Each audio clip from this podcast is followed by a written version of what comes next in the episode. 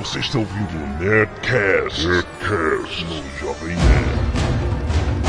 Landa, landa, landa, nerds! Aqui é Alexandre Antônio, Jovem Nerd, e até Duncan MacLeod tentou matar Hitler. Aqui é Eduardo Sporo, Vince Glotto e eu não consigo deixar de gostar de Heroes. Não, não, não, pelo amor de Deus. Aqui é Blue Hand e Hitler é o cara mais sortudo do mundo. Hip? O Hip era sortudo? Porra! Depois daquela dessa história, você vai ver que é. Vaso ruim, cara, não quebra. Aqui é o Tucano e minha música do Steppenwolf preferida é Born to be Wild. Ok. Aqui é a Zagal e eu já tentei matar Hitler. O quê?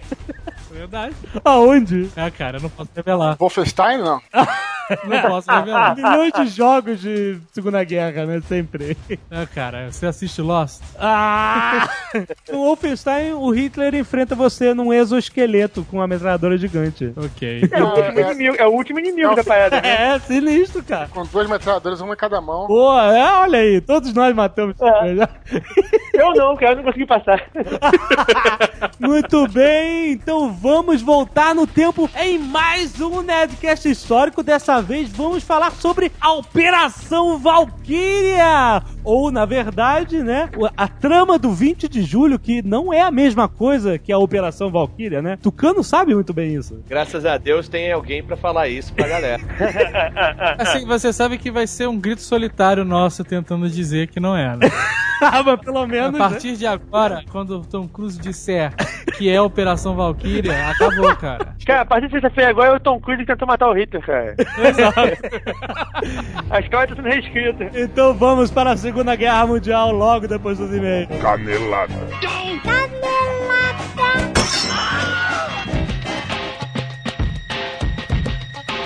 Muito bem, Zagal, vamos para mais uma leitura de e-mails e caneladas no Nerdcast. Vamos. Recadinhos da paróquia da semana, Zagal. Agradecendo muitíssimo a Victor Senna, que mandou lá do Japão, Azagal. Veja você. Um cartão SD de 4 GB que o Azagal disse que tá precisando. Muito obrigado. Ele disse que queria comprar o de 8 GB, mas não tinha na hora e tal. A gente agradece mesmo assim. Teria sido melhor o de 8.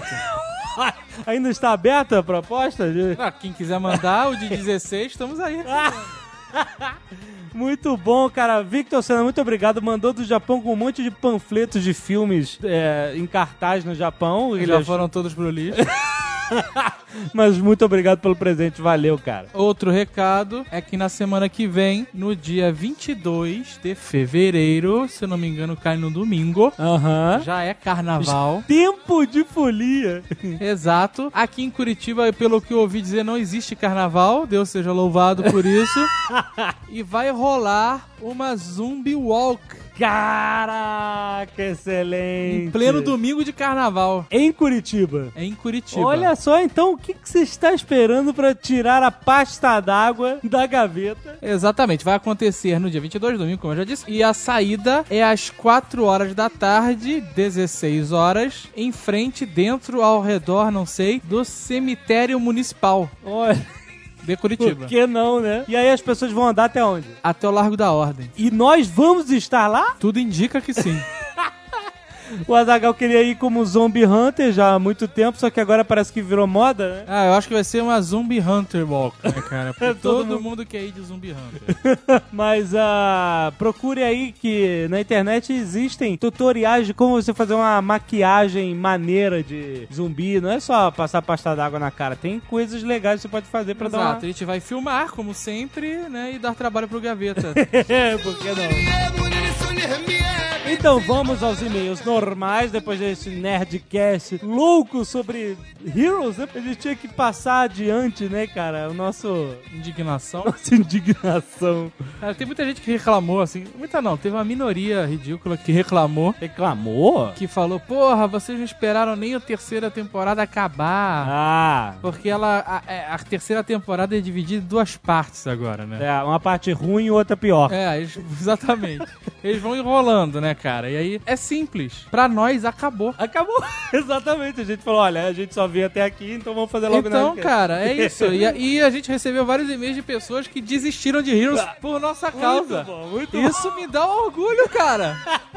Essas pessoas vão usar o tempo delas pra coisas melhores. É, exatamente, cara. Então vamos ler aqui o primeiro e-mail do Guilherme Schreiber. Ah, não sei da onde, mas disse: Muito bom podcast. Foi indicação de um amigo, já que eu não conheci o trabalho de vocês e já coloquei nos meus bookmarks. Quanto ao podcast em si, rachei de rir com as mesmas visões que vocês tiveram da série. Só acho que faltou comentar um ponto importante da terceira temporada. Para mim, um dos maiores furos dela. Lembra quando o Peter do futuro falou com o Peter atual, quando eles estavam no futuro?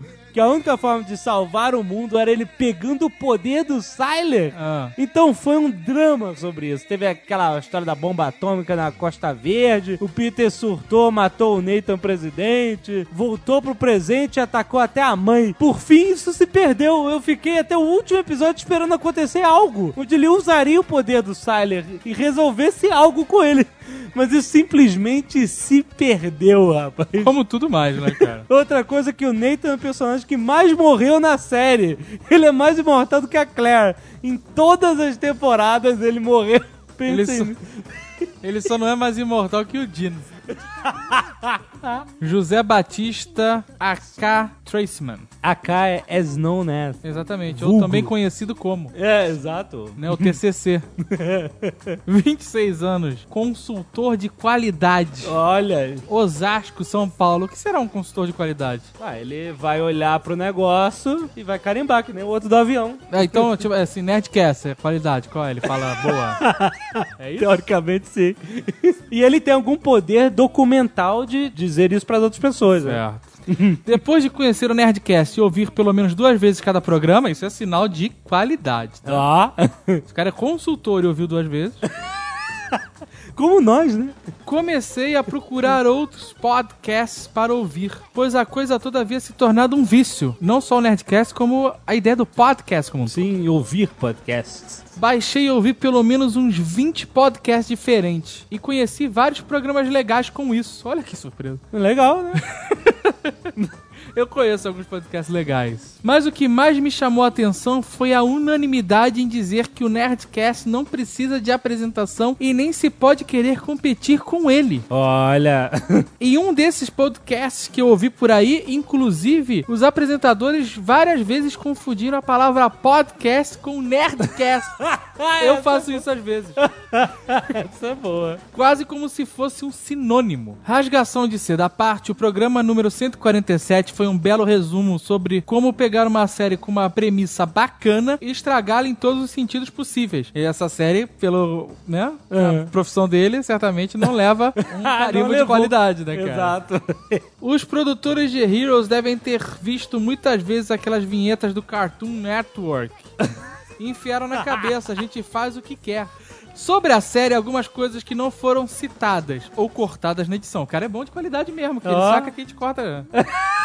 Duas coisas que se mantêm iguais em todos os futuros. Ah, Peter Petrelli tem uma cicatriz na cara ah, tá certo. e um corte de cabelo decente. E não gosta de fazer a barba.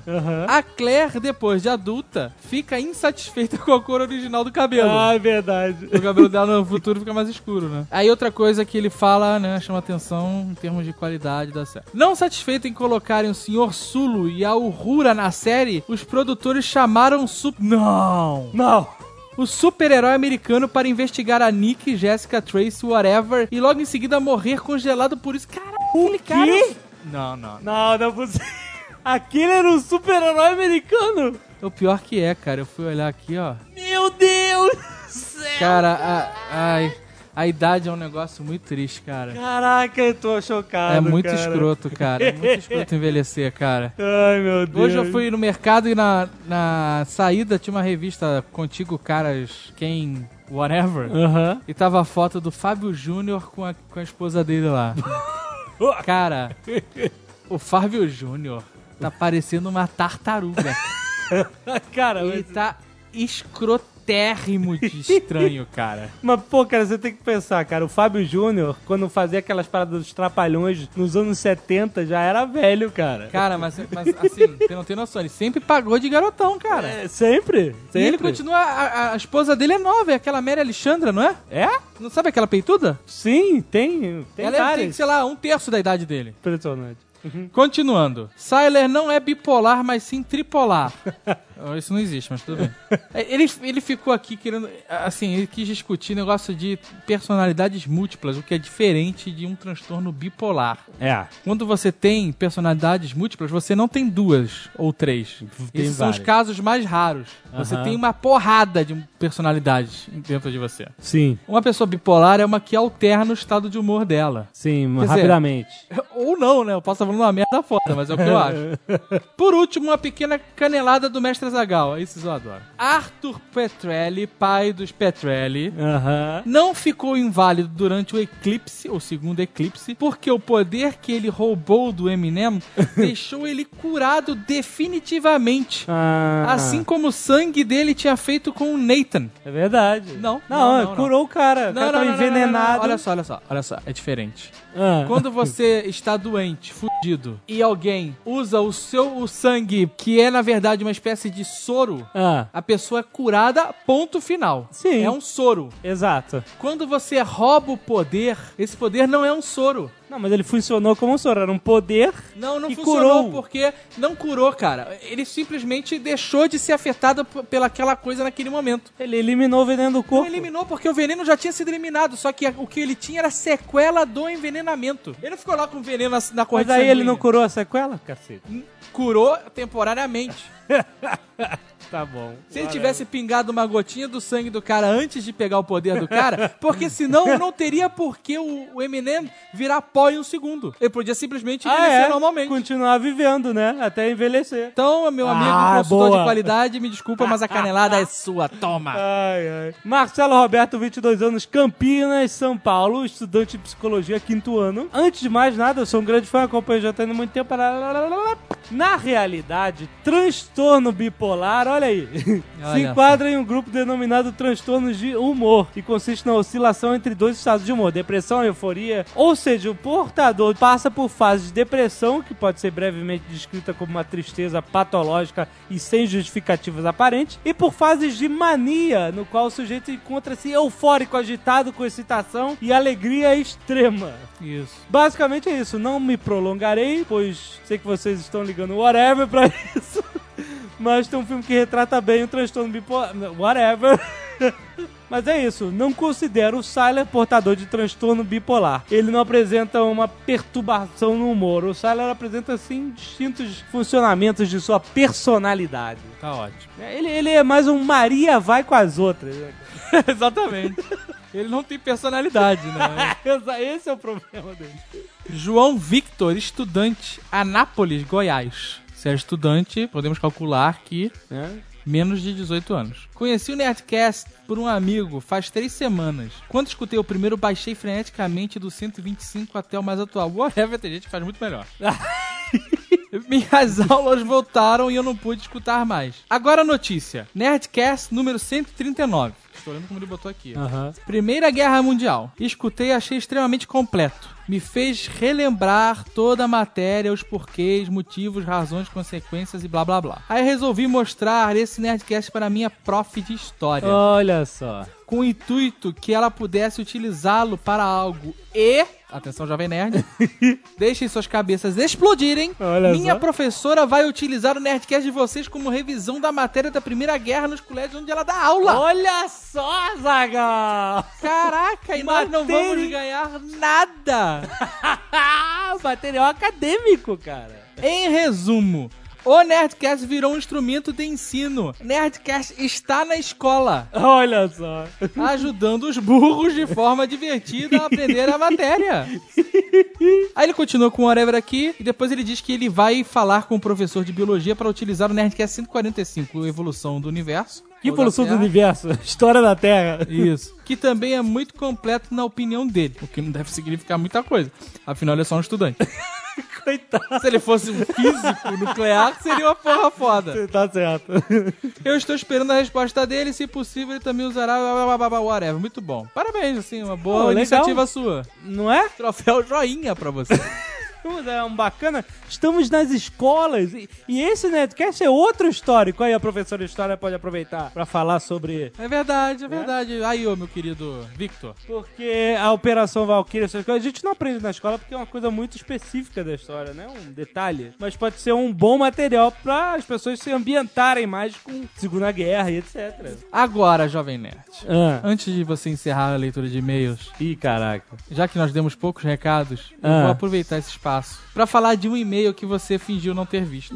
Sério? Que, que e-mail? Fala nerds, tudo bem com vocês? Meu nome é Fabiano, sou analista de Search Engine Marketing e whatever. A gente foi lá na mídia digital, lembra? Mídia digital, E ele é de lá. agência de Curitiba, sim. Isso, Vinícius Zimmer, toda essa Sim, galera. muito bom. E aí, ele falou, me desafiou, whatever, isso não importa. O que importa é o seguinte: agora falando um pouco do Nerdcast, muito bom como sempre, mas gostaria de dar uma palavrinha sobre o programa História da Terra. Ih, rapaz. Quando a Zagal fala sobre Hércules ter dividido os continentes e o senhor jovem nerd não levou muito a sério.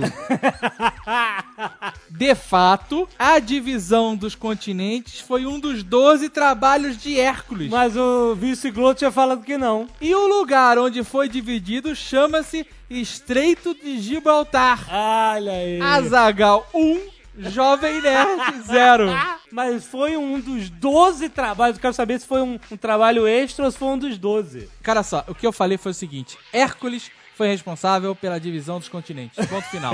Não importa se ele tava fazendo o trabalho normal, hora extra ou frila. Ele dividiu. Essa é a questão. Tá certo, tá certo.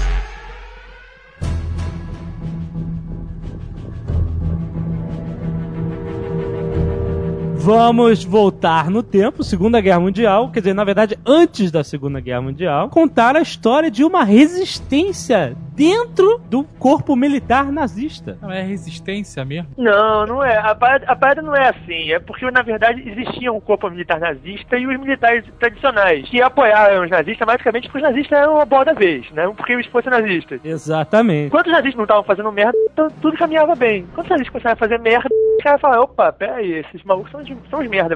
Vamos resolver esse problema. Mais ou menos isso, né? Explicou em poucas palavras o homem, né? Porra, tá.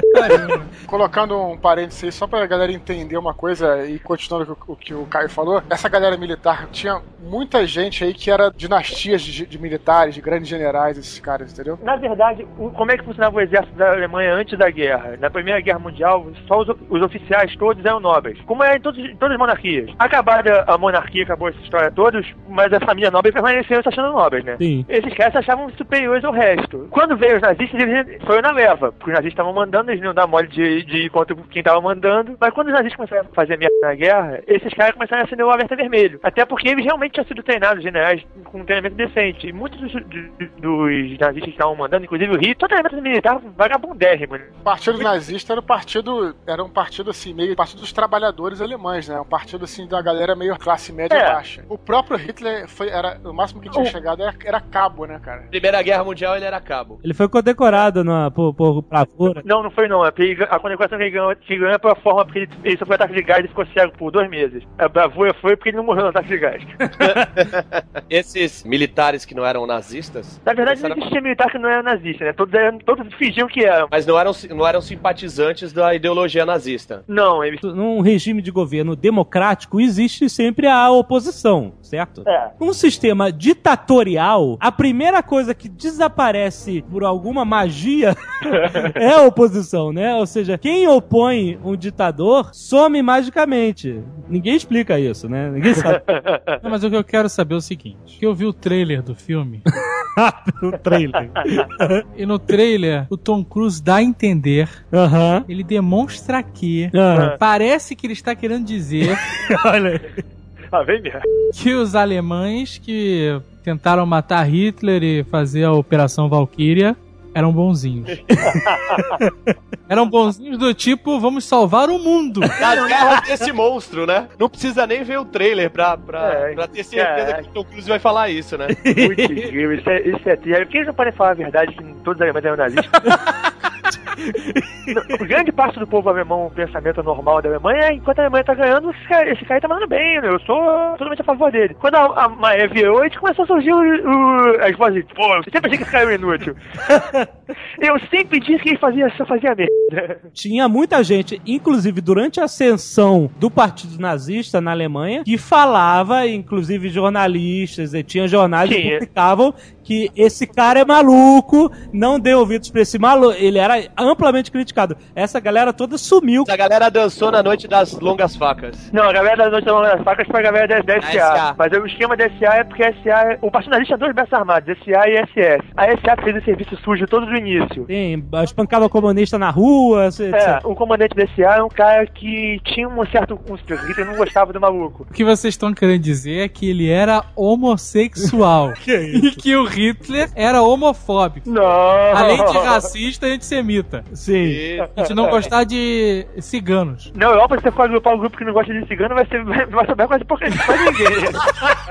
depois daquela novela da Globo, cara, acho difícil em qualquer lugar do mundo ter alguém que goste de cigano, cara. Quando o Hitler consolidou o poder, ele se livrou da SA. Se livrou da SA, matou todo mundo. A história que da que SA é, é, é bem curiosa, porque ela, o que aconteceu? A SA, na verdade, se tornou um estorvo pro Hitler, né? Porque quando a SA começou, é, o objetivo da tropa era ser uma tropa de choque mesmo, pra chegar na rua, enfiar porrada nos comunistas, meter o pau e tudo. Eles Só eram Stormtroopers, só que a SA coisa roubou o os nome. Stormtroopers. Só que a SA, cara, tinha uma coisa muito, muito, muito curiosa. Ela, na verdade, ela reunia aquela galera que era o início do partido nazista, era o pessoal assim, mais os trabalhadores, mais o pessoal assim, não vou dizer de esquerda, mas mais assim, os, os operários, uma galera assim, mais de classe média baixa. Classe média grandes- baixa não, classe baixa mesmo. quando o Hitler começou a se aliar com os grandes industriais, essas coisas, esse pessoal assim começou, era como se fosse assim, como se você tivesse, é, sei lá, um PFL ou um MST no mesmo movimento, assim, sabe? Se tornou assim uma coisa totalmente diferente e começou a se tornar um estorvo. Então foi por isso que foi criada a SS para acabar com a SA e Esse negócio que o Blue Hand falou que, que são Stormtroopers são literalmente Stormtroopers. Tanto que no hino do partido, na- o hino do partido nazista ele se trata como Stormtrooper. Operation Valkyrie is in effect. Como o Blue, Blue Hand explicou, nem todo o militar alemão era nazista, né? Ou você, ou você coisava, ou você não ia ser mais comandante. Você tava, tava ferrado. Todos os, oficiais superiores, na verdade, entravam pro partido, mas eles não eram necessariamente. E Era obrigatório, não tinha outra coisa, não tinha outra opção. Era isso. Mas os caras não necessariamente eram, acreditavam em tudo que eles estavam engolindo, né? Eles só estavam engolindo. Tanto que um, um militar que não fizesse a saudação do, do, do Führer, famoso Heil Hitler, Aham. podia ser preso e até condenado à morte. O partido nazista foi crescendo, Hitler colocou como raiz da política dele a eugenia. A eugenia é um estudo lá do século XIX. Ele, ele estudava como fazer uma evolução seletiva artificial em uma sociedade para aprimorar a sociedade, entendeu? E- esse artigo, inclusive, esse, o livro que fala sobre isso, foi super elogiado pela revista Nature. Até hoje, uma das revistas científicas de mais peso no mundo, lá em 1870, elogiou pra caramba isso, né? Só que o Hitler tomou a eugenia a favor de purificar a raça alemã. Não, a raça, a raça ariana, que é uma, que é uma A raça que é uma ariana. raça que, na verdade, que uma raça que na verdade não existe dentro da Alemanha específica a raça ariana, mas ele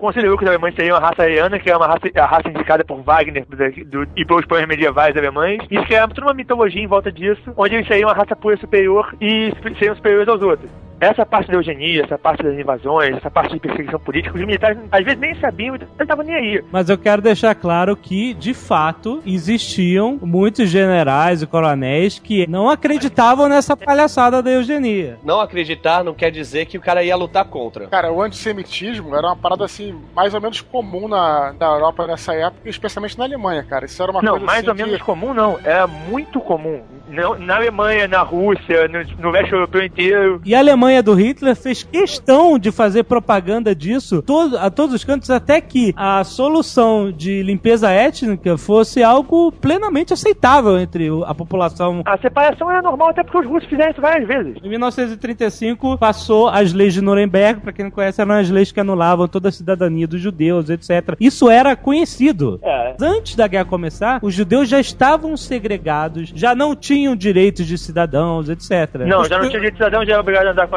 andar com a estrela de Davi no braço, já não tinha mais direito de posse de nada. Todo Exato. mundo sabia. Todo mundo sabia, não, era um sentimento popular, não era só a decisão de cara. É, por isso que ele se aproveitou do sentimento. Mas eles propagandaram isso, né? Eles Sim. fizeram a cabeça das pessoas também. Muita gente acreditava nisso. Sim, sim. Tipo, não foi uma coisa que veio do nada e que todo mundo Não. um dia falou, ah, é mesmo. Não, foi isso- Veja você, eu sou antissemita e não sabia. Eles já pensavam assim. Já. O importante estabelecer aqui como fato histórico é que existia um sentimento antissemita na Alemanha. Fortíssimo. Existia um sistema um, latente, pós-primeira guerra mais Então, ainda. a gente só quer deixar estabelecido isso. Nem todo general é- era, era conivente com isso, com esse pensamento, né? Então, quando eles querem falar, nós não somos como ele e tal, ele quer evocar esse sentimento que realmente existia. Esse sentimento passou a existir no final quando, quando eles perderam. Porque até, até perder, mesmo esse sentimento não, não. Esse sentimento também não existia assim, não, velho.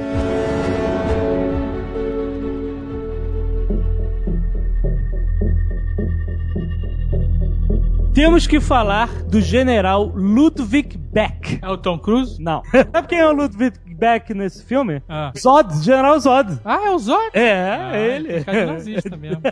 Ele era um cara de altíssima patente, era um cara respeitadíssimo, tinha muita influência e ele não gostava do Hitler. Ele achava que ia dar merda, ele achava que a Alemanha não deveria entrar em guerra e ele tava vendo que isso ia acontecer e ele pediu baixa. Cara, o cara era general prussiano, cara. O cara era da- das antigas, conservador. Viveu a vida inteira fazendo carreira militar na Alemanha, não na Alemanha nazista, né? Ele tava naquela condição de muitos outros militares das antigas, né? Ele foi contra a anexação da Tchecoslováquia em 38. Sim, ele, ele era contra, ele era. Mas uma coisa curiosa, que a Tchecoslováquia era a favor. Sim, claro. Tanto que eles Os caras estavam felizes pra caralho que eu virar alemão. Quando o General Beck pediu baixa e quis sair fora antes da guerra começar, ele acabou se tornando uma peça central de quem não gostava do Hitler. Tanto que ele recebeu apoio do almirante Wilhelm Canaris, que era um mega foda, ainda nativa, que também não gostava dessas ideias. E desde já, eles já pensavam em remover o Hitler do poder. Eles pensavam em prender o Hitler e colocar ele em julgamento, antes que desse a merda. A guerra começou, depois de um ano, a Alemanha anexou a Tchecoslováquia inteira, que era só um pedaço antes, a Áustria, Dinamarca, Noruega, Países Baixos, Bélgica, Luxemburgo, que eh, não conta quase, Não, Luxemburgo é, tá no caminho. e a França, né? Marcharam em direção ao país e mandaram um aviso que ou, ou você se rende, a gente vai, vai destruir o país. Óbvio que vocês se renderam. Ludwig Beck continua contra, a resistência está crescendo secretamente entre os alemães que desaprovam a guerra. E o que aconteceu? As primeiras reuniões desses caras foram complicadíssimas, porque cada um tinha um ponto de vista diferente. Tinha líderes civis, tinha líderes militares, tinha líderes de clero, tinha muitos pensamentos diferentes. Os caras não chegavam a acordo. O único consenso entre eles era que Hitler deveria sair do poder, deveriam remover Hitler do poder de alguma forma. Eles pensaram até em prender o Hitler e usar tropas leais para invadir o quartel-general em Berlim e julgar ele publicamente. O que seria impossível se você considerar que Hitler, como todo bom ditador, tinha a guarda pretoriana dele. A guarda pessoal do Hitler era feita pelo SS, não era feita pelo exército. Exato, a SS não era mole, não. Realmente eles chegaram à conclusão que a única maneira de fazer isso acontecer era matando o Führer. O Beck começou a reunir um time de conspiradores, né? Dentro do- da máquina militar alemã. E as peças-chaves, cara, dessa conspiração, o general Friedrich Olbricht Ah, esse alemão, esse alemão é horrível, você não pode. e o coronel Henning von Treschow. Olbricht, o Beck e o Treschow eram os grandes cabeças, mentores de tudo que ia acontecer. E caso você não saiba, cara, antes da trama de 20 de julho, eles tentaram matar o Hitler cinco vezes, cara.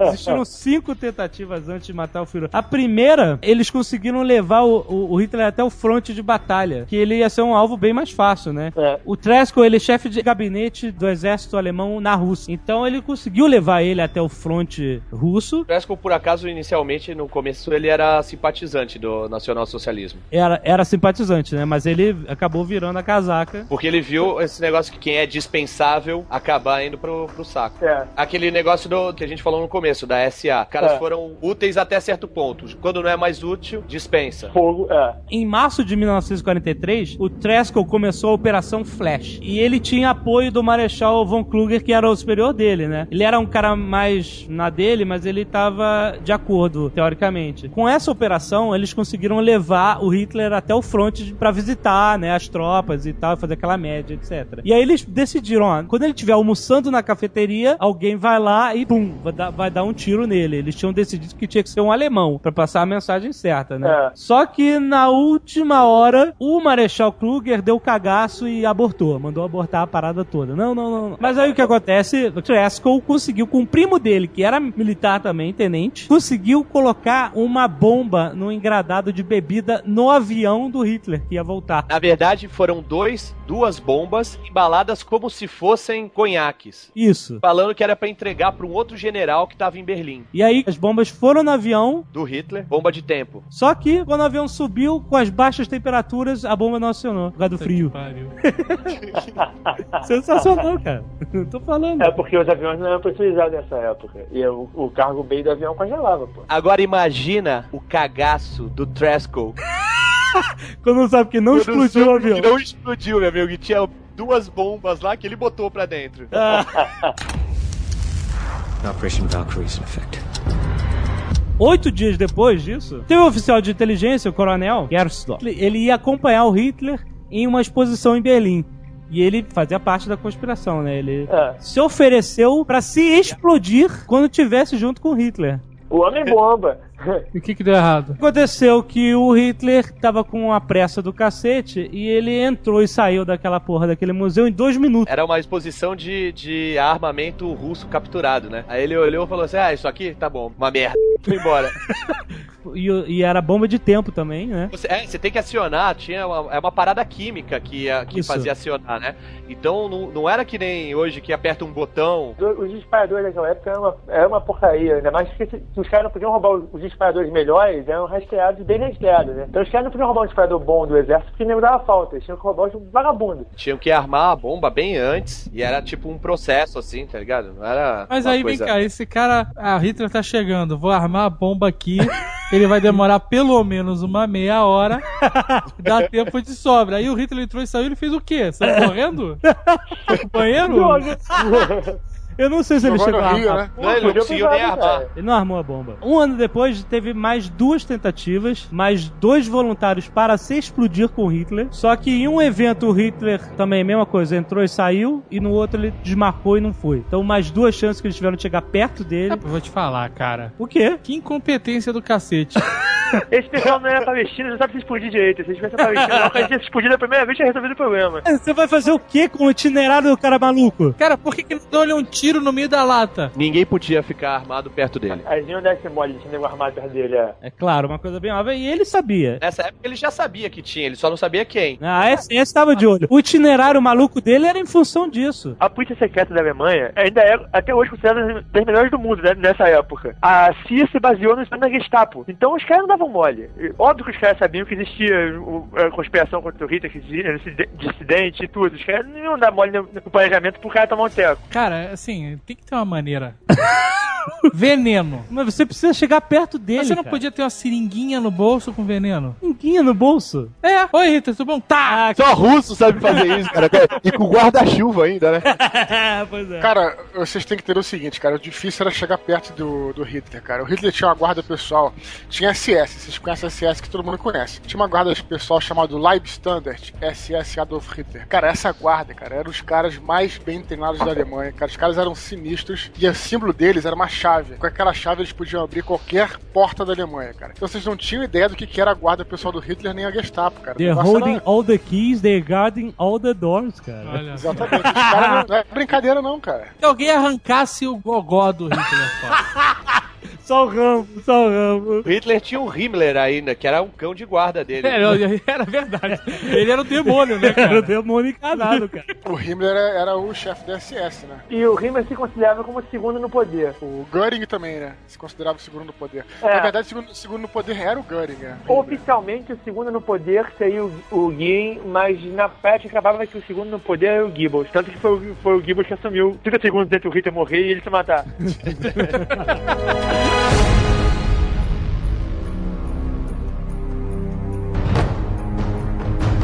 Antes de falar do Stephen Wolf,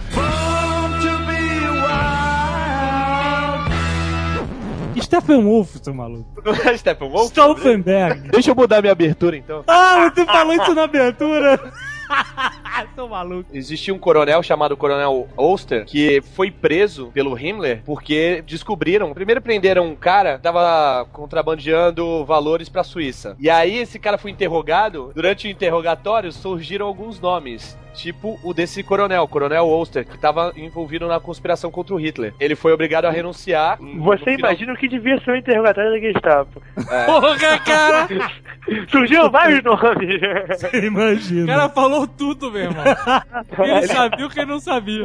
Ele botou até o Bernardo e Bianca no meio, cara. Mas esse cara era um cara primordial na conspiração porque ele era do serviço de inteligência, que era um serviço autônomo, fora do exército. Foi aí que chamaram o Steppenwolf.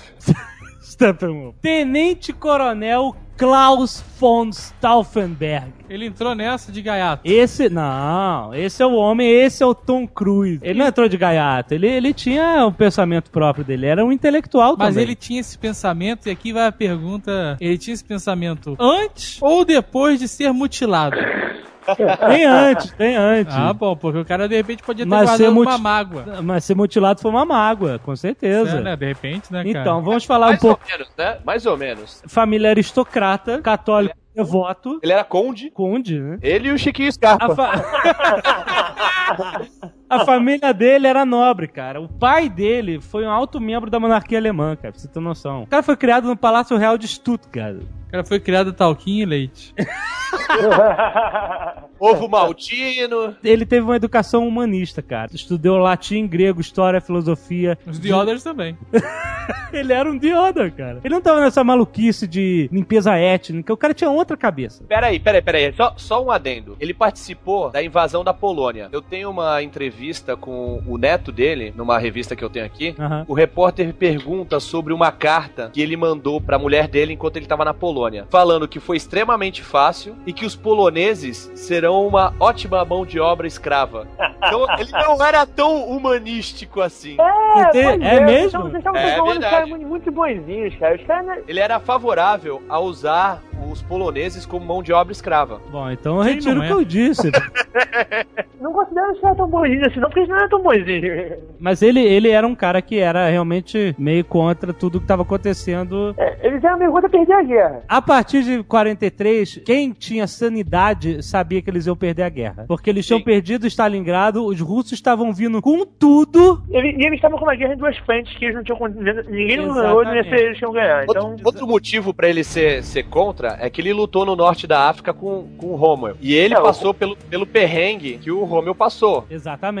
O Rommel foi mandado pra lá. Pra livrar a cara do italiano. Os italianos começaram a perder o norte da África e aí o Hitler mandou o Rommel, que era excelente estrategista, pra lá pra, pra dar um jeito. E o Rommel começou a, a dominar tudo. E o Stauffenberg estava no meio. Ele lutou junto. E aí ele viu aquela, aquela idiotice que foi. Ele falou assim: agora invade o Egito. Aí o Romeu, não dá pra invadir o Egito. Aí vai invadir o Egito. Só que a logística nazista no norte da África era péssima. Então, quando eles faltavam, sei lá, 100 quilômetros pra chegar a Cairo, acabou combustível, acabou munição, acabou tudo. Eles viraram o quê? Viraram uma- uma ilha de ferro É. sendo bombardeada por todos os lados.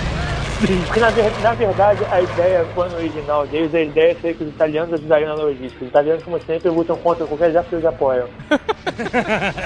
Então, o que aconteceu? Durante esse mega bombardeio onde o Stauffenberg estava, ele foi seriamente ferido, ele perdeu uma das mãos, dois dedos da outra mão, Perdeu uma das mãos? perdeu uma das Ah, mãos. mas o Tom Cruise não quis perder uma das mãos. Perdeu, claro que tu tá louco. Ele Claro- quis perder só os dedos. Não, ele tem uma mãozinha de madeira. É? É, todos os filmes que já foram feitos, vários filmes desses, ele, o Stauffenberg tem a mãozinha de madeira. Olha, o que eu sei, o que eu sei é que ele acoplava uma metralhadora nessa mão.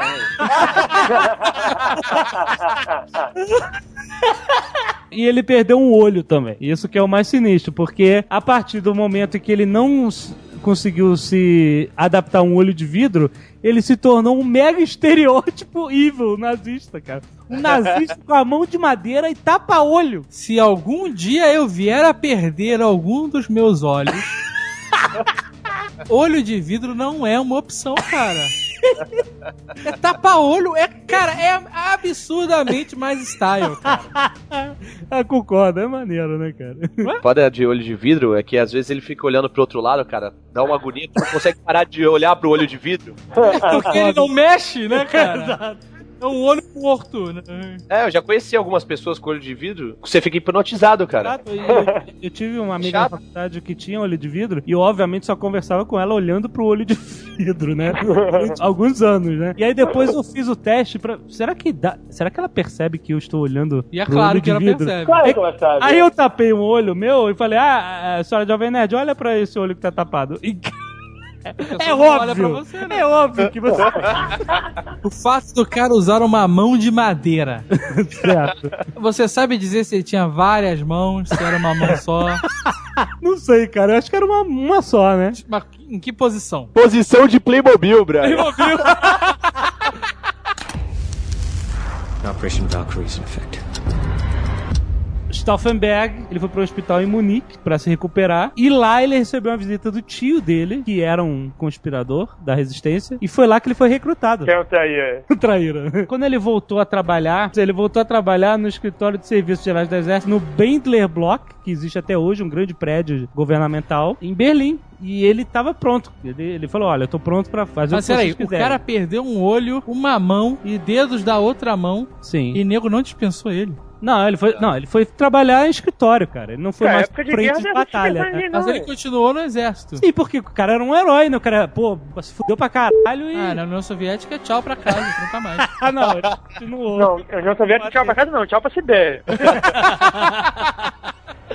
Antes disso, ele já tinha procurado superiores dele pra tentar argumentar com Hitler das idiotices que ele tava fazendo. Mas antes de ir pra África. Em 42. Ele foi pra África, é que a situação dele em Berlim não tava muito confortável, não. Porque ele era um cara muito questionador, e etc. E ele acabou, ó, então vou sair daqui, vou aproveitar e foi lá pra África. Eu tá feio pro meu lado, vou, vou passear. Então o Steppenwolf, ele não estava satisfeito com o regime nazista do Hitler. Stauffenberg. ele não estava satisfeito lá com o Hitler Não. e as patetadas que ele tava E ele já- fazendo, mas não podia sair falando por aí. Não. Cortar o que tinha sobrado dele. E aí ele se juntou aos rebeldes. Se juntou à resistência, sim. Exato. Quem trabalhava no Bendler Block? O general Albrecht e o coronel Trescol, que eram os dois grandes manda-chuva dessa merda. E ele tava ali, ó, grudadinho neles. Aí o que aconteceu? O superior do Stauffenberg era o general Fromm, outro cara importante, guarda esse nome. Esse é um safado. Olha aí, exato. Não vale nada. O general Fromm sabia do que tava rolando, sabia. Só que ele ficava quieto, ficava na dele. Vamos, vamos deixar rolar. Se matar o baixinho, eu tô dentro. Se Exatamente, era Bora. esse. se não matar também. É, o pensamento do Ele era esse. dançava, dançava conforme a música. Exato, ele não queria criar alarde. Tava certo ele.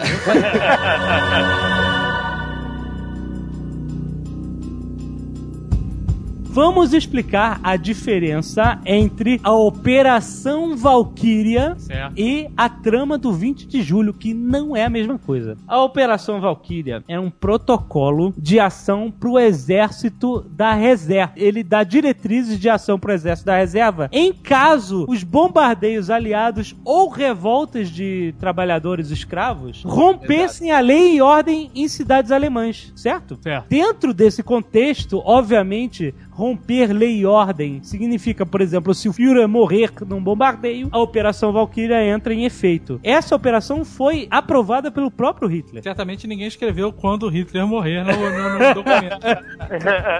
Na última página que ele não leu, devia estar escrito: E se por um acaso, em alguma circunstância remota que ninguém quer que aconteça, o Führer venha a falecer, Sim. também pode ser usado. Exatamente. É. Aí o que aconteceu? Os conspiradores, a ideia foi planejar o uso do protocolo Valkyria como um instrumento pra dar um golpe de Estado. Certo. Entendeu? Como é que chama protocolo Valkyria em alemão? Não sabe? Não sei. Ai, caralho. Qual ia ser o estopim pra começar a Operação Valkyria? A morte do Führer, que eles iam se encarregar de fazer virar realidade. Na verdade, a Operação Valkyria era uma forma legal deles assumirem o poder. Em vez Sim. de parecer É. uma revolta. Sim, Em vez de eles fazerem um golpe, eles iam fingir que... Exato. Eles iam, caraca, o Hitler morreu. Exato. Vamos ter que tomar o poder Exatamente. pra consertar essa porra toda. Mas é o Se eles que tivessem que tomar o poder por graça e obra deles, eles iam precisar de um grupo de soldados leais e companhia que eles não tinham condição. Dessa forma, eles podiam fazer um golpe só com pessoal intelectual, basicamente. É, eles iam, eles iam fazer um motor que já estava programado pra funcionar, funcionar e eles iam entrar e fazer o governo funcionar do jeito que eles queriam, entendeu? O plano deles era usar isso como instrumento pra tomar o controle das cidades alemãs principais, desarmar a SS, prender a alta liderança do Reich, por exemplo, o Goebbels ia ser o primeiro a ser preso. Ah, com certeza. Porque era mais fácil também. Aí, a partir daí, instaurar um novo regime. Eu não sou nazista, não sou alemão e não estava lá e eu estou vendo que isso nunca ia funcionar. nunca, É por cara. isso que, é por isso que você não tava porque- lá, ué. Fica uma interrogação aí. Se o Hitler morresse, quem ia entrar no poder talvez não fosse esses oficiais, né? Provavelmente Não, seria o não, óbvio que- ou o não. Himmler. Por isso que eles iam prendê-los. Mas iam perder que argumento? Tinha outros caras que tinham moral com, com a população É. que o Hitler, mais do que o Goebbels. O Albrecht e o Treskel era, eram grandes patentes, cara. Eles tinham gente leal. Cara, mas o Himmler era o demônio. cara, porra, Não, cara. o Himmler tinha a SS inteira atrás dele e também tinha a Waffen-SS, que era a tropa armada, que era a elite da- do exército alemão, né? Que é de onde fazia parte, o próprio Liebstandarte é, é o estandarte primeiro da, da Waffen. É, é o primeiro batalhão. O golpe que eles planejavam não era tão impossível de, de funcionar. O mais difícil dessa porra toda era matar o Hitler. Os caras que eram contra o Hitler, que não tinham coragem, não tinha pachorra de, de tentar alguma coisa contra ele, eles estavam só esperando acontecer. Aí eles iam pra cima. Será que não ia rolar uma guerra de poder aí pra ver quem chegava primeiro lá em cima? Com certeza, cara. Na visão de você que é rebelde, que é conspirador. Se você quiser criar. Eu um- não, não entrava nessa nem fudendo. Nem fudendo, cara. Se você quiser criar uma revolta dentro do governo do jeito que as coisas estão, é impossível, vai todo mundo morrer. Agora, se eles conseguissem destabilizar ele de alguma forma absurda, como com a morte do próprio Führer e com a Operação Valkyria em efeito, eles teriam um momento muito mais favorável a dar certo o que eles planejavam, entendeu? Eles criariam um artifício facilitador muito maior do que a posição deles atual. Com o Führer vivo, eles jamais conseguiram fazer nada. A maioria do alto comando nazista queria o final da guerra. Só que não contestava o Hitler porque a educação prussiana deles tal era considerava sagrado a obediência ao, ao chefe em tempo de guerra. O cara falava, eles não contestavam, sabendo que estava fazendo errado. Operation Valkyrie in effect.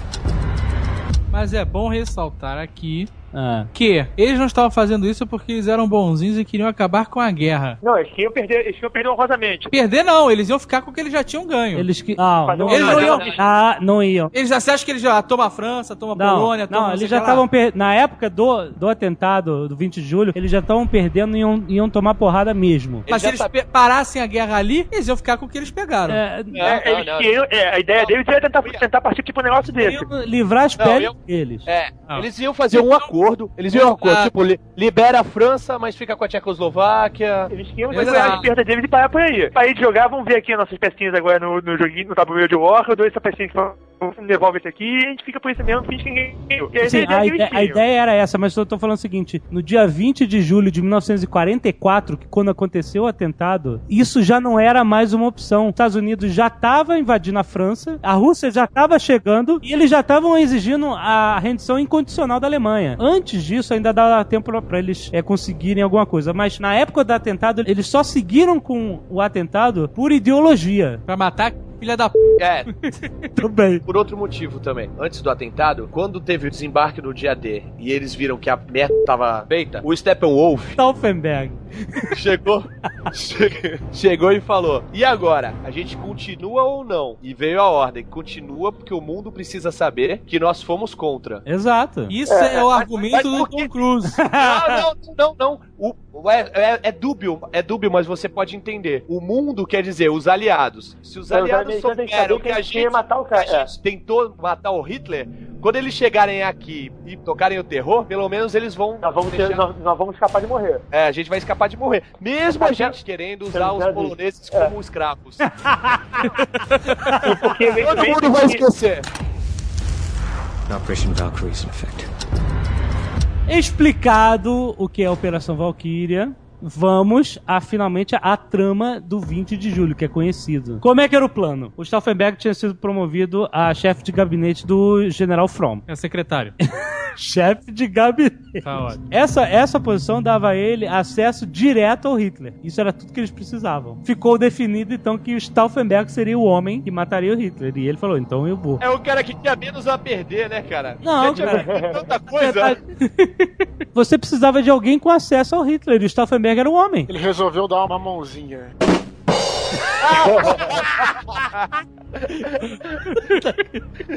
No dia 20 de julho, olha aí o nome, de Toma. 1944, o Stauffenberg tinha uma reunião marcada com Hitler. Tava na agenda dele Reunião com o Hitler. voar de Berlim até a Prússia Oriental e ir na Toca do Lobo, que era uma mega base do Hitler. Então, às 11 da manhã, ele chegou na Toca do Lobo. Ele tinha que fazer três coisas, Azaghal. Ah. Um, matar Hitler. Tava na listinha dele no bolso. Exato. Não esquecer, matar Hitler. Ele tinha um laço no dedo de madeira dele. O segundo lacinho. Ah, Sair rapidamente da base. É justo. né? E o terceiro, telefonar pra Berlim e iniciar a Operação Valkyria. Mas você vê como são esses alemães, né, cara? A lista dele não é sair rapidamente da base pra salvar sua pele e seus órgãos de madeira. Não. É sair rapidamente pra avisar que conseguiu. Claro, porra. Claro. Foda-se você não- e seu caolho de merda. Claro, senão não adianta nada. Mas então o que aconteceu? Tava tudo certo, ele levou duas bombas na mala, Certo. ele ia colocar a mala dentro da sala de reunião. Com aqueles detonadores desgraçados que demoram 20 horas pra acionar. Exato. É, e aí alguém ia chamar, falar que ele tinha que atender o telefone, alguém ia entrar na reunião, né? Um cúmplice, e aí ia explodir, matar o Hitler. E era isso aí que ele tinha que fazer, certo? Ele não teve culhões de morrer junto. Não, porque ele tinha que telefonar, caralho.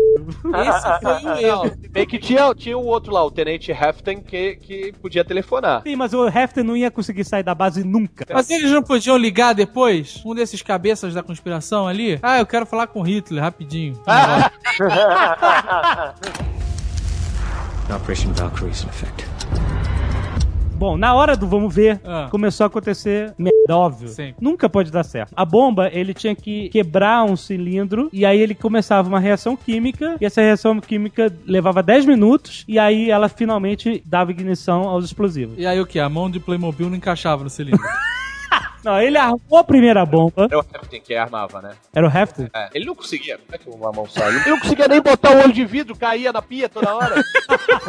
Eles armaram a primeira bomba e na hora de armar a segunda bomba eles foram interrompidos. ah, foram duas bombas. Eram duas bombas. Eu vi isso no trailer. Mas aconteceu mesmo, eles foram interrompidos. E aí, plum, aquele negócio, ai meu Deus, esconde, esconde.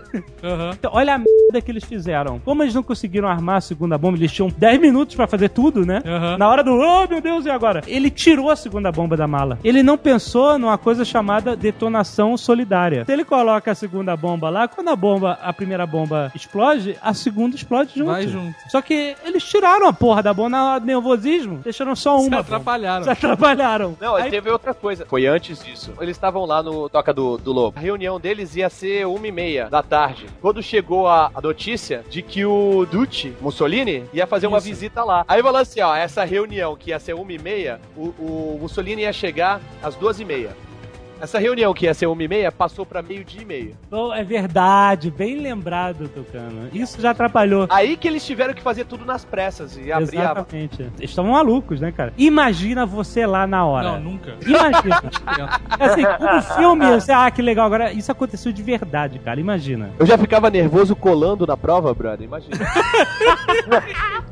Bom, foi Stauffenberg com a mala, com a porra da bomba fazendo tic-tac, entrou na sala de reunião. Devia estar fazendo um.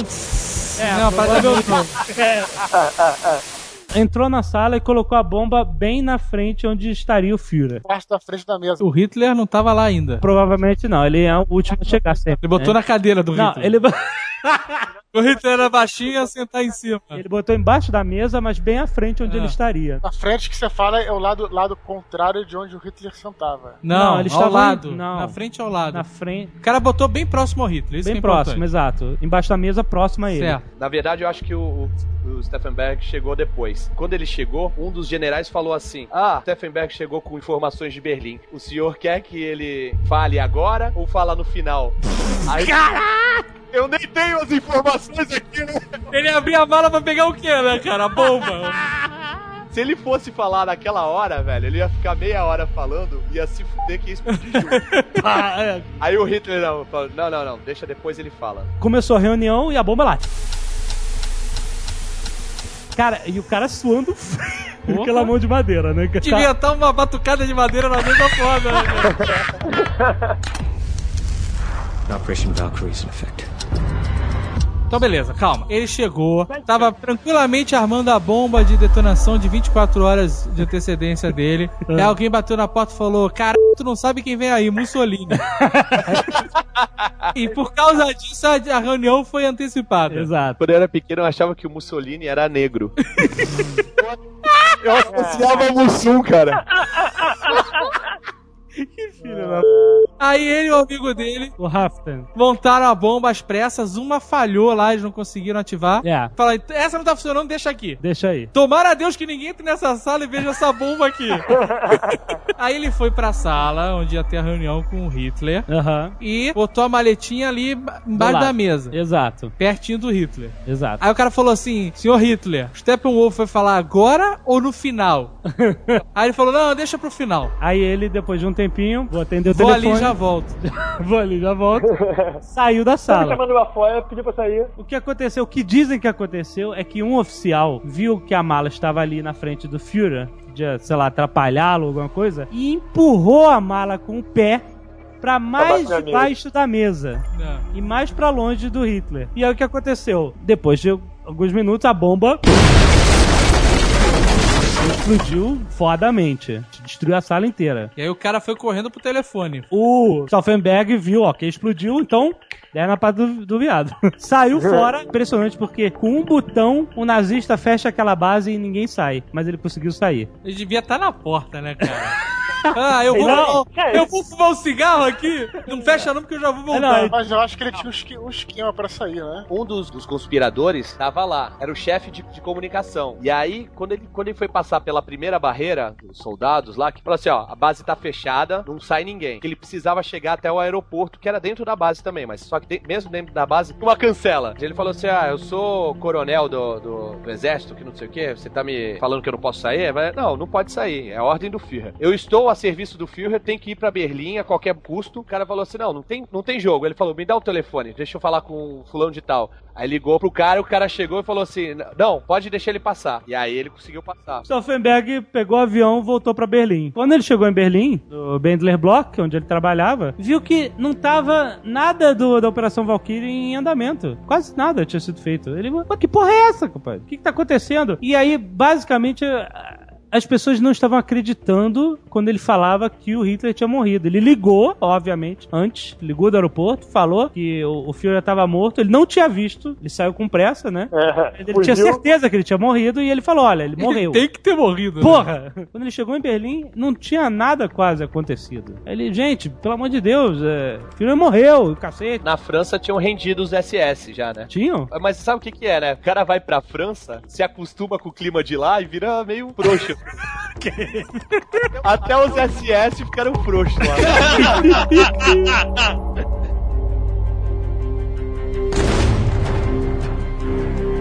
que aconteceu na sala? Só tinha uma bomba, em vez de duas. A mesa gigante de carvalho absorveu a maior parte da explosão. Nazista não faz nada de MDF, né, cara? Além disso, duas coisas também. Uma que eles acharam que, que a reunião ia ser no subsolo, que ia ter muito oficial junto e um, um bombardeio podia matar muito cara fudidão. E acabou sendo na, na sala de reuniões normal. Se fosse no subsolo, ia potencializar o, o efeito da bomba, né? E o outro que as janelas estavam todas abertas. A energia escapou. É, se a janela É. tivesse fechada, teria dado um, um efeito Se maior. fosse no né? subsolo, a experiência dos caras ia derrubar a sala, né? É. Exato. Mesmo assim, é uma parada inacreditável ele ter sobrevivido, cara. Não, foi, Inacreditável. foi inacreditável. Morreram quatro pessoas, a sala ficou Rola foto da destruída, sala, já vi foto da sala na internet. A sala foi destruída. Completamente destruída, e o Hitler teve ferimentos leves nas pernas. Cara. É sinistro, não era só ele ter sobrevivido, é ele ter saído só chamuscado. Sabe? Clique aí no post, tem foto do Hitler mostrando a sala pro Mussolini, Pô, que tava chegando. que tava chegando. Tava chegando, é. Cara, o Hitler ficou maluco quando o Mussolini chegou. Olha aqui!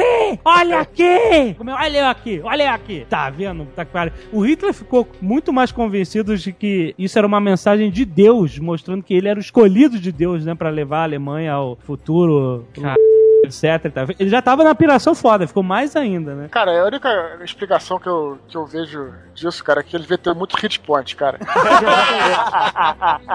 Descer de nível alto e passou no saving, cara. É a única... Exatamente. Operation Valkyrie is in effect. O que aconteceu com o Stauffenberg? Chegou em Berlim, chegou da cara do, do General Fromm, falou que o Hitler tava morto, ele não acreditou. Aham. Aí o que, que ele fez? Ligou pro Hitler. Ligou pra Toca do Lobo. Claro, porra. E aí disseram que o Hitler tava vivo na Toca do Lobo, né? Também não iam dizer nada diferente pra ele, né, cara? Aí, quando falaram que o Hitler tava vivo, o Fromm, ele virou pro Stauffenberg e falou assim, olha, se fudeu, toma aqui a pistola e dá um tiro na sua cabeça agora. E o Stauffenberg falou assim, nem por um cara. Nem por um cara de madeira, né, cara? Então, esteja preso. E o Stauffenberg virou assim, não, esteja preso você, seu traidor. E aí Uhum. prendeu o General Fromm no escritório. Seu traidor dos traidores. Exatamente. Pô, o cara é mega traidor, cara. O Major Hammer foi ao Ministério da Propaganda com ordens de prender o Joseph Goebbels. Ele foi com a milícia dele, com a convicção que o Hitler realmente tinha morrido e que a Operação Valkyrie estava rolando. Exato. Quando ele chegou no Goebbels, o Goebbels ligou pro Hitler. Esse podia ligar pro Hitler. Esse Ah, podia, exatamente. E aí o Goebbels pegou o telefone e botou no ouvido, no ouvido do Hammer e o Hitler falou assim, Major Hammer, o senhor sabia que eu estou vivo? Na mesma hora o Hammer virou o soldado mais leal ao Hitler na- da vida. E o Goebbels falou: Então, meu filho, tu vai pegar suas tropas, que você veio aqui pra me prender, seu palhaço. Enfia no c... quando saírem pela boca. Você vai pegar suas tropas e você vai prender esses conspiradores filhas da p. E ele falou: Sim, sim, meu senhor, vamos, Alemanha? Porra, agora, né? Ela fez High Hitler pros quatro cantos, cara. Aí, cara. Casa caiu realmente. O General Fromm, que tava preso, foi liberto. Aham. E ele transformou esse esquadrão, esses homens do Hammer, em um esquadrão de fuzilamento. Aham. Começou a, a pegar todo mundo. Ali no, no Bendler Block, esse prédio do governo. Então o que aconteceu? O General Beck, lembra lá no final? Não. O General Beck foi o, cara que pediu baixa, foi o centro Ah, da- do sim. início e tal. Primeiro conspirador. É, o fim dele foi terrível, cara. Foi permitido a ele que ele se matasse. Esse é o cúmulo da incompetência. Que horror. Mas é, não é? É, mas é uma coisa horrível. Ele deu um tiro na cabeça, na Aham. têmpora. Morreu. Só que ele não só não morreu, como ele continuou consciente. Primeiro tiro, a mão dele tava tremendo, pegou de raspão. Aí Mas ele perguntou: a arma disparou? falou- A arma disparou? Aí o cara, Pron, falou assim: vai, tenta de novo aí. Meteu a bala na cabeça e ficou agonizando, porque a bala não. não- Cara, horrível. Aí mandaram dar um, um tiro na nuca dele. Operation Valkyrie is in effect. Logo depois da meia-noite, Stauffenberg, o Haften, seu assistente, né? O general Albrecht e o outro coronel foram fuzilados no pátio do Bendler Block. Não teve escolha. É, sem julgamento, sem nada, sabe? O From pegou todo mundo, todo mundo fuzilado. Quem tava sabendo de tudo, né, cara? Não, e o- sabe o que que é muito sinistro? O Brian Singer filmou a cena do fuzilamento no pátio do Bendler Block, onde o Stauffenberg foi morto. Sinistro, Olha né? só. Então quando vocês verem o filme, vocês sabem que o cara tá lá. Será que ele vai morrer mesmo nesse filme? Coisa, cara. Capaz de levar a porra de tiro, levantar ainda e, e xingar o cara. Dá uma corrida, né? Ele tem a frase histórica, né? Que ele, que ele gritou na hora de ser fuzilado: Viva a nossa sagrada Alemanha. Dizem que quando ele foi ser fuzilado, o Hefter, o assistente dele, correu na frente pra ser fuzilado antes. Super leal. Na rua, tá comendo grama pra raiz do mesmo jeito. Entendendo Blue Hand. Repare, na rua, tá comendo grama pra raiz do mesmo jeito. eu e a Zagal ficamos discutindo se é acho que não adiantou nada ou mais não adiantou nada. Tá comendo grama pela raiz do mesmo jeito, né? Piadinha do Blue Hand rua, tá comendo grama pra raiz do mesmo jeito. Mas ia morrer, ia morrer não tinha jeito, né? Resultado disso, Hitler foi ao rádio, coisa que ele já fazia raramente nessa época, e falou com o povo alemão coisas como: Estou falando a vocês por duas razões. Primeiro, para que vocês ouçam a minha voz e saibam que eu estou bem e não estou ferido. E segundo, para que vocês entendam os detalhes deste crime sem paralelos na história da Alemanha. Wenn dann geschieht es aus zwei Gründen. Erstens, damit wir auch das Nähere erfahren über ein Verbrechen, das in der deutschen Geschichte seinesgleichen sucht. Aí o cara que já não batia muito bem, Pô, até ficou maluco. ficou, cara, piroquinha doido. da cabeça, né, cara? Ficou doido. Eles prenderam mais de 700 pessoas ligadas ao conspiração. No dia. E, e no tribunal, cara, o julgamento do- do- dos conspiradores que foram presos e não, e não foram executados imediatamente foi usado como propaganda, né? Então foi filmado tudo e o juiz, que era um nazista fanático, Ah. não tinha nem defesa. Não tinha defesa. O juiz esculachava os réus. O juiz falava coisas tipo: Você não é nada! Não tem respeito próprio, vamos acabar com você.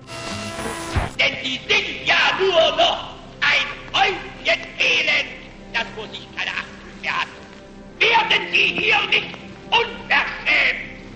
Mit Ihnen werden wir fertig. No total mesmo, foram 7 mil pessoas foram presas pela Gestapo. Ah, 7 mil? Prenderam criança, velho. Quem tava passando? O cada conspirador, a família toda foi presa. O Steffenberg tinha mulher e quatro filhos, a mulher tava grávida. Foi preso todo mundo. Eles foram mandados pra orfanato com outro nome, pra se perder. Não, mas a mulher depois foi. Ela não foi acusada de nada, ela foi solta depois. Ela foi porque tava grávida. Mas, tipo, todo, todos os conspiradores, a família tava envolvida nego também. mandava, Então, mandava pro essa- campo. é. Então, é nessa brincadeira, nessa brincadeira, a Gestapo matou 5 mil pessoas. 7 Isso não mil, era foram, novidade pra eles lá. é, 7 mil foram presos e 5 mil foram executados. Agora, com 7 mil pessoas envolvidas, não tinha como dar certo mesmo, né, cara? A ironia do destino. Sabe quem foi executado também? Quem? Aham. General From. Pô. Ah, porque Foi. conhecia os caras? Ele sabia mas de não. tudo, ele só, só tava fingindo. Os conspiradores eram executados com enforcamento com corda fina pra prolongar o, o- a agonia. Corda fina? É, é uma corda fininha. Fina? Não é corda curta? Não, corda fina. Era tipo um barbante. que eles faziam que o cara ficar estrebuchando e sufocado. Vai Existem dois tipos de enforcamento. Sim, mas esse era com corda fina. Eu vi as fotos. A corda era fininha. Mas olha só, então, isso não era enforcamento, era um sufocamento. Era um sufocamento. Ah, bom. Mas o cara ficava pendurado. Tava sendo sufocado, porque quando você é enforcado, quebra e você morre. Não, mas não era É, pra quebrar o é- pescoço. Era então pra... Mas era não um é pra quebrar o pescoço, a ideia é era- deixar o cara estrebuchando. Entendi, o cara ficava pendurado Ficava. sufocando. Sim, isso. Certo. Só que o General From, porque ele entregou todo mundo, ele não foi condenado por traição e sim por covardia. Puta que pariu! Eu prefiro ser traidor do que covarde. Não, mas aí ele recebeu uma grande ajuda que ele foi fuzilado ao invés de sufocado. Sabe aquele cara também lá do Pra começo? O Rommel? Ele morreu também por causa disso. Só que ele tinha causa tanta do- moral que o, o Hitler tinha medo de, de mandar fuzilá-lo e a galera ficar no veneno, porque ele era o, o cara que. Então, aí o Hitler mandou dois caras da SS, dois soldados, com, a, com uma mensagem pra ele: olha, já que você tem a moral aqui com a galera, você tem duas opções. Você Ele tem duas uma opções. mensagem assim? Foi, Já que você tem a moral com a galera. só que em alemão. Você vai ter duas opções. Uma é você vir pra Berlim e ser julgado por alta traição, ou outra você tomar veneno, que já tá aqui separado pra você, cianureto, e ser enterrado com, com todas as glórias. Aí ele chegou e tomou um veneno. Porra, não tem, não tem nem escolha, né, cara? Lógico. Foi enterrado num puta funeral fudido mesmo, assim, sinistrão, com todas as pompas e tal, não sei o que. O Hitler foi no funeral dele e deu condolências. Chorou e o caralho, né, cara? Operation Valkyrie is in effect.